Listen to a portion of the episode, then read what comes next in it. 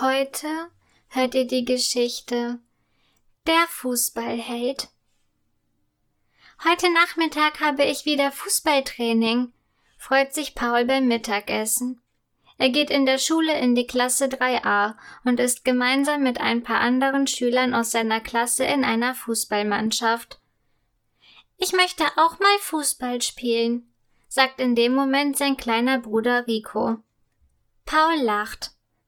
Du kannst doch gar nicht Fußball spielen. Du gehst doch noch in den Kindergarten. Rico starrt beleidigt auf den Boden und schiebt die Unterlippe vor.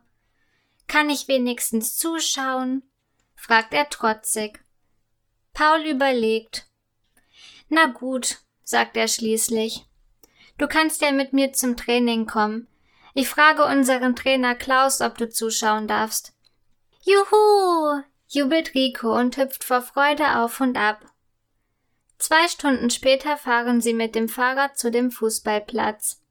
Einige Jungs aus der Fußballmannschaft und der Trainer Klaus warten schon. Hallo Paul, ruft Klaus. Hallo, antwortet Paul. Ich habe meinen kleinen Bruder Rico mitgebracht.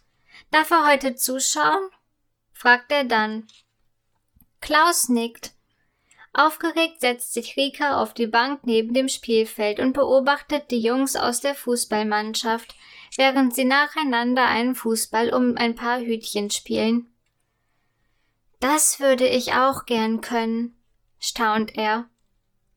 Nachdem alle Spieler den Fußball um die Hütchen gespielt haben, klatscht Trainer Klaus in die Hände. Das habt ihr toll gemacht, ruft er begeistert.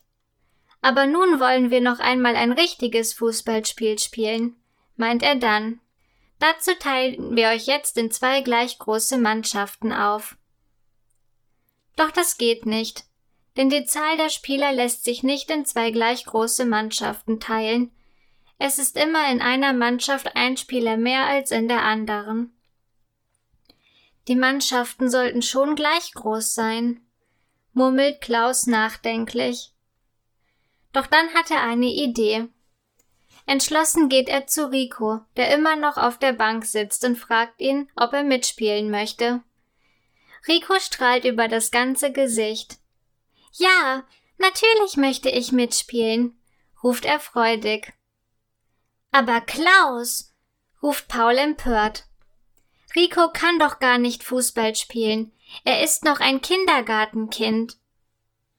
Du warst doch auch ein Kindergartenkind, als du angefangen hast, Fußball zu spielen, entgegnet Klaus. Dann beginnt das Spiel. Als Schiedsrichter beobachtet Klaus genau, ob sich alle Spieler an alle Regeln halten. Super, Simon, ruft Klaus, als Simon Paul den Ball zuspielt. Paul spielt diesen auf das Tor. Doch Ben, der im Tor steht, hält den Ball und wirft ihn wieder ins Spielfeld. Im Mittelfeld bekommt Simon den Ball und spielt ihn zu Rico. Schnell wie der Wind spielt Rico den Ball über das Feld. Dann spielt er ihn aufs Tor. Ben versucht ihn zu halten. Doch der Ball rollt unter seinen Beinen hindurch in das Netz. Tor, Tor, jubelt Rico. Das war toll, Rico, ruft Klaus begeistert und pfeift das Spiel ab. Die Mannschaft von Rico, Paul und Simon hat gewonnen, fügt er hinzu. Für heute ist das Training aus. Super gemacht, Kleiner, meint Simon und klopft ihm auf die Schulter. Paul wird ganz rot im Gesicht. Das gibt es doch nicht, denkt er. Doch dann geht er entschlossen zu seinem Bruder. D -d -d das war echt toll.